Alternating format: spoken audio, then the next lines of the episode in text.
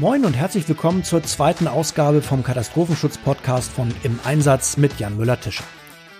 Im aktuellen Heft geht es ja um Transportorganisation. Da haben wir in der letzten Ausgabe des Podcasts ja schon ausführlich drüber gesprochen, über all die Facetten, die es da gibt. Und heute möchte ich nochmal einen speziellen Punkt ein bisschen vertiefen und das ist die Ausbildung.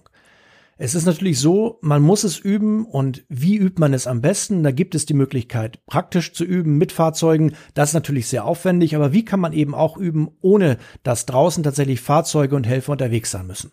Und um das zu klären, habe ich mit meinem Kollegen von der Redaktion von dem Einsatz mit Adrian Schäfer gesprochen.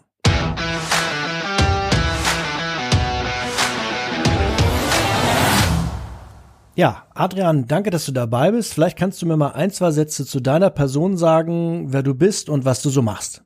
Hallo Jan, ja, vielen Dank für die Einladung. Freue mich hier zu sein in der zweiten Ausgabe.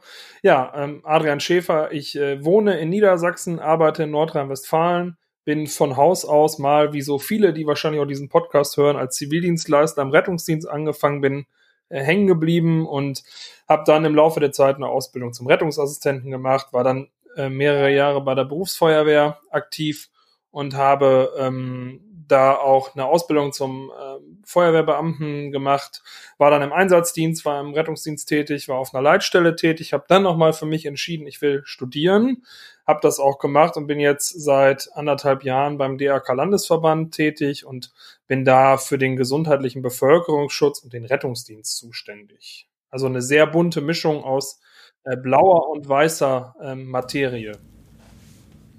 Ja, wenn ich jetzt höre Leitstelle, dann denke ich, dass du auch schon vorm Studium das aus der Perspektive mal gesehen hast, dass es eben nicht so einfach ist, Transportorganisation zu machen, nicht nur im großen Stil, sondern schon bei ganz kleinen Ereignissen. Genau, Transportorganisation ist ja zumindest für den Kollegen, der den Krankentransport disponiert, so das täglich Brot, aber ähm, schon bei ähm, kleineren Verkehrsunfällen ist es doch immer wieder ich will jetzt nicht sagen negativ, aber es ist schon aufgefallen, dass der Optimierungsbedarf besteht, wenn dann mehrere Rettungswagen in verschiedene Krankenhäuser gefahren sind und man am Ende in der Leitstelle mit Fragen der Polizei oder von Angehörigen konfrontiert war, wo denn jetzt die Person verblieben ist, weil ähm, die Kollegen geben über Funk natürlich keine Namen durch und das ist ja durchaus auch so gewollt, aber es wäre ja trotzdem schön gewesen, wenn man nachher einfach eine Dokumentation gehabt hätte und gerade bei drei, vier Personen mit dem gleichen Nachnamen im Fahrzeug, dass man zumindest das Alter und das Geschlecht gewusst hätte, einfach um auch Nachfragen ähm, besser beantworten zu können. Und da zeigte sich halt schon, dass selbst in so alltäglichen Bagatellunfällen oftmals schon der Teufel im Detail steckt und die Transportorganisation auch da schon eine Herausforderung ist. Ich habe mir natürlich für das Interview jetzt auch nochmal das Editorial durchgelesen, was du geschrieben hast über die Transportorganisation. Und da bin ich über einen Satz gefallen, da steht nämlich, die Taktik ist mittlerweile überholt und ein Einsatz ohne Behandlungsplatz scheint durchaus denkbar zu sein. Ist das tatsächlich so? Also kann es wirklich sein, dass äh, die Behandlungsplätze nicht mehr so notwendig und so dringend benötigt werden wie früher? Ähm, ich glaube, das ist jetzt keine Aussage, die man für jeden Einsatz nutzen kann, ähm, sondern dass man einfach schauen muss, wie viele Verletzte habe ich vor Ort und dass man ähm, immer daran denkt, dass die eigentliche Taktik ja heutzutage darin besteht, Patienten, also rote Patienten, vor allem die, die eine Transportpriorität haben, wirklich auf die Überholspur zu schicken und eigentlich an allem vorbeizuschicken, was Zeit kostet und die möglichst schnell zu einer lebensrettenden Versorgung im Krankenhaus zuzuführen. Und ähm, ich äh, weiß, dass zum Beispiel für Nordrhein-Westfalen kommt der Behandlungsplatz ja äh, von überörtlich. Das heißt, man hat die Anfahrt der Einsatzkräfte zum Standort, dann hat man die Anfahrt bis zur Einsatzstelle und dann plant man, so steht es in den Landeskonzepten, mit circa 45 Minuten Aufbauzeit. Und wenn man dann überlegt, gerade in einem sehr urbanen geprägten Nordrhein-Westfalen, ähm, was da an Fahrzeugen aus Nachbarstädten, also man denke mal an das Ruhrgebiet. Man ist jetzt in der Mitte des Ruhrgebiets, man braucht eine Menge Transportkapazitäten und wenn man jetzt mal großzügig mit anderthalb Stunden rechnet, von Alarmierung bis dass der Behandlungsplatz einsatzbereit ist, was ich da an Fahrzeugen und Klinikkapazitäten hochgefahren habe, das mag natürlich, und ähm, da erinnere ich mich auch an die erste Folge von dir und Andreas, im Schleswig-Holstein anders aussehen. Ja. In einem hast du vielleicht nicht ganz unrecht. Ich denke gerade dran, dass ich auch äh, zugeschaut und dokumentiert habe bei äh, einer großen Übung in Sachen Wacken Open Air. Und da hatten wir, oh, lass mich lügen, vier oder fünf äh, große ähm, Behandlungsplätze, die dort aufgebaut wurden. Und da habe ich natürlich beim Film auch mal gemerkt, wenn man nicht direkt mit anfasst, wie lange es tatsächlich dauert, bis so ein Behandlungsplatz aufgebaut ist. Und äh, du meinst dann auch, dass das Personal, was dort gebunden ist in der Zeit, anders besser genutzt werden könnte?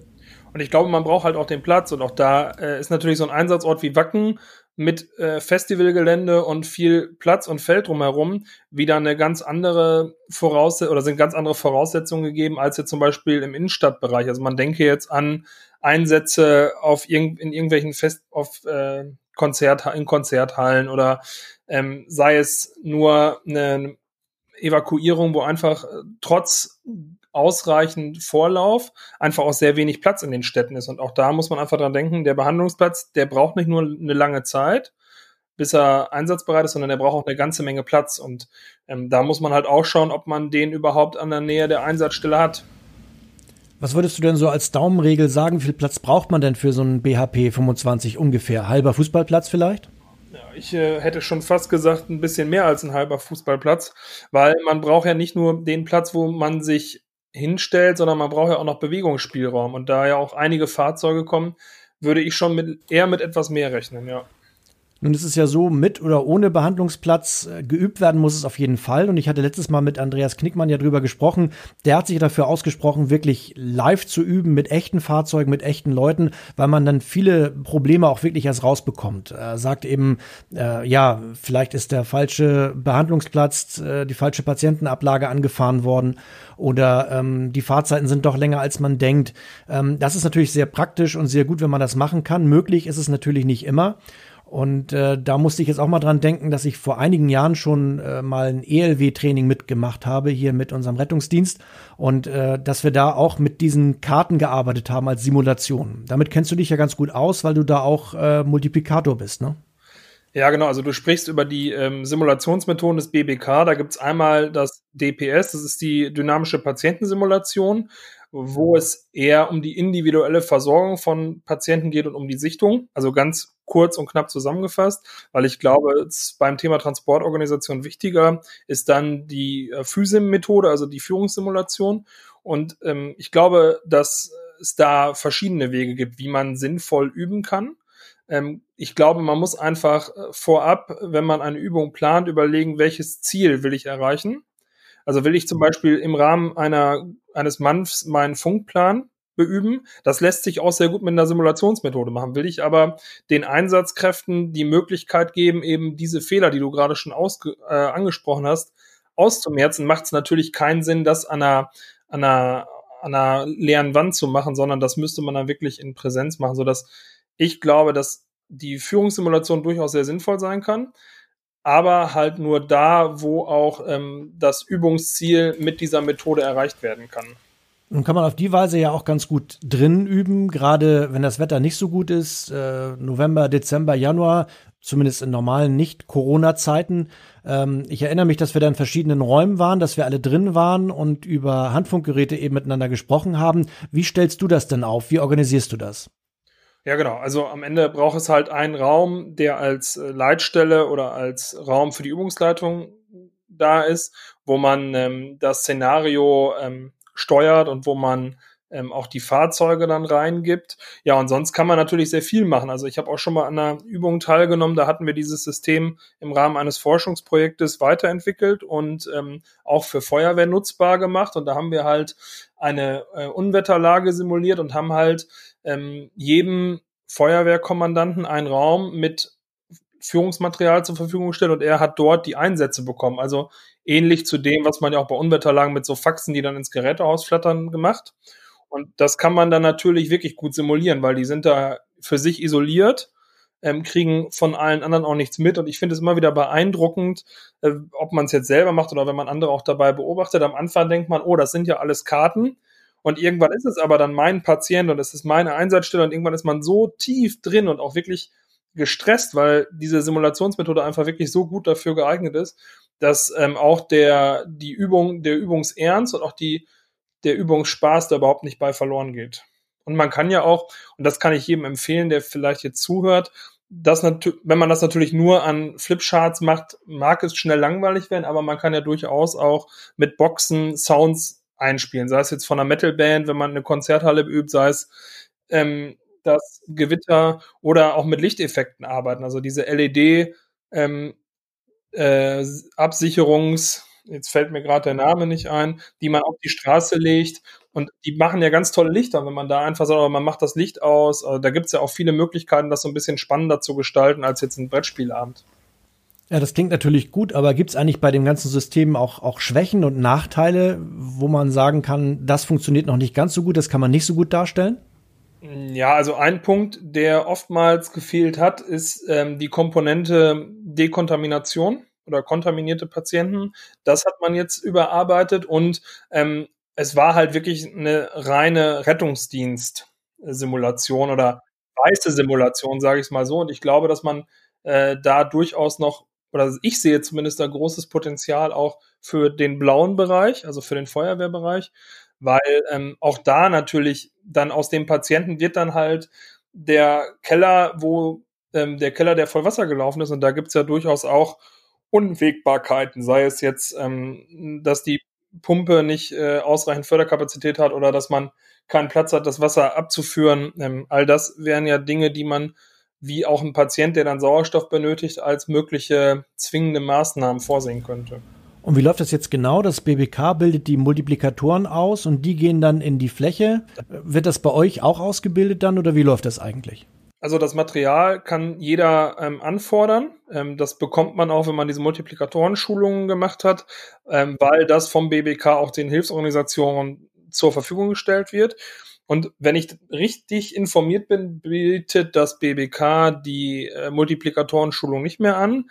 Aber die Hilfsorganisationen in ihren Rettungsdienstschulen und in ihren Katastrophenschutzschulen bieten das noch an, vor allem auch für ihre Führungs- und Leitungskräfte, die dann bei sich vor Ort wieder in die Schulung gehen können. Und das ist ja auch so ein Peer-to-Peer-Prinzip. Also werde ich Multiplikator, ähm, kann ich das ein paar Mal machen, kann dann mich selber auch zum Trainer fort- und weiterbilden lassen und kann dann natürlich auch in meiner Organisation ähm, diese Idee weitertragen. Ja, vielleicht wäre das auch mal die Idee in Zeiten von Corona, denn so einen Dienstabend kann man ja relativ weit entzerren. Man sitzt ja nicht in einem Zimmer, man sitzt nicht so dicht zusammen, sondern könnte ziemlich weit auseinander sein und trotzdem üben, oder? Habe ich so noch gar nicht drüber nachgedacht, aber die Idee finde ich tatsächlich charmant. Man braucht halt Platz, aber ähm, im Zweifel könnte man, wenn man es wirklich gut vorbereitet, ja sogar ähm, auf dem eigenen ähm, TMO-Kanal einer Hilfsorganisation durchaus auch in verschiedenen Gerätehäusern, die weiter auseinander liegen, ähm, Szenarien beüben, wenn man vorher sich die Mühe macht, die Karten überall hinzubringen. Also auch das wäre ja durchaus denkbar. Ja gut, man müsste die Karten erstmal ausliefern, aber wenn man das gemacht hat vorher, äh, dann ist die Entfernung ja egal. Dann könnten auch im Prinzip wir beide hier äh, von hier äh, bis zu dir miteinander spielen, oder? Genau, äh, wird halt ähm, schwierig, was dann die Übungsbeobachtung angeht. Ich glaube, das ist da noch eine große Herausforderung. Ähm, aber auch da sind wir ja mit diesen ganzen Messenger-Apps äh, so gut verbunden oder über Zello, was dann als App ein Funkgerät abbildet, wo man einfach auch in der Übungsleitung ja, obwohl man räumlich voneinander entfernt ist, und das ist man ja bei einer Übung, die live und in Farbe durchgeführt wird, auch in Kontakt bleiben kann, ja. Ja, Adrian, ich danke dir ganz herzlich für deine Zeit, dass du das alles mir so mal aufgedröselt hast. Und ja, dann hören wir uns ja schon bald bei der nächsten Redaktionskonferenz, ne? Ja, genau. Ich äh, freue mich schon. Mir ist gerade noch eingefallen, das hatte ich bei meiner Vorstellung vergessen. Genau, ich darf ja mit dir, Andreas und ganz vielen anderen spannenden Menschen in der Redaktions, im Redaktionsbeirat im Einsatz sitzen und finde es immer wieder spannend, was wir auch jedes Mal an tollen Input auch für die Hefte bekommen und dass da immer noch so viel zu erzählen gibt. Das ist ja irgendwie doch etwas, was sich stetig weiterentwickelt und was immer weiter spannend bleibt. Das war die zweite Folge des Katastrophenschutz-Podcasts von Im Einsatz mit Jan Müller-Tischer. Alle wichtigen Punkte und Links zu diesem Thema packe ich natürlich in die Show Notes. Ja, und wir hören uns dann hoffentlich Mitte Dezember wieder zur dritten Ausgabe zum neuen Heft und da geht es dann um Hygiene an der Einsatzstelle. Danke fürs Zuhören und Tschüss.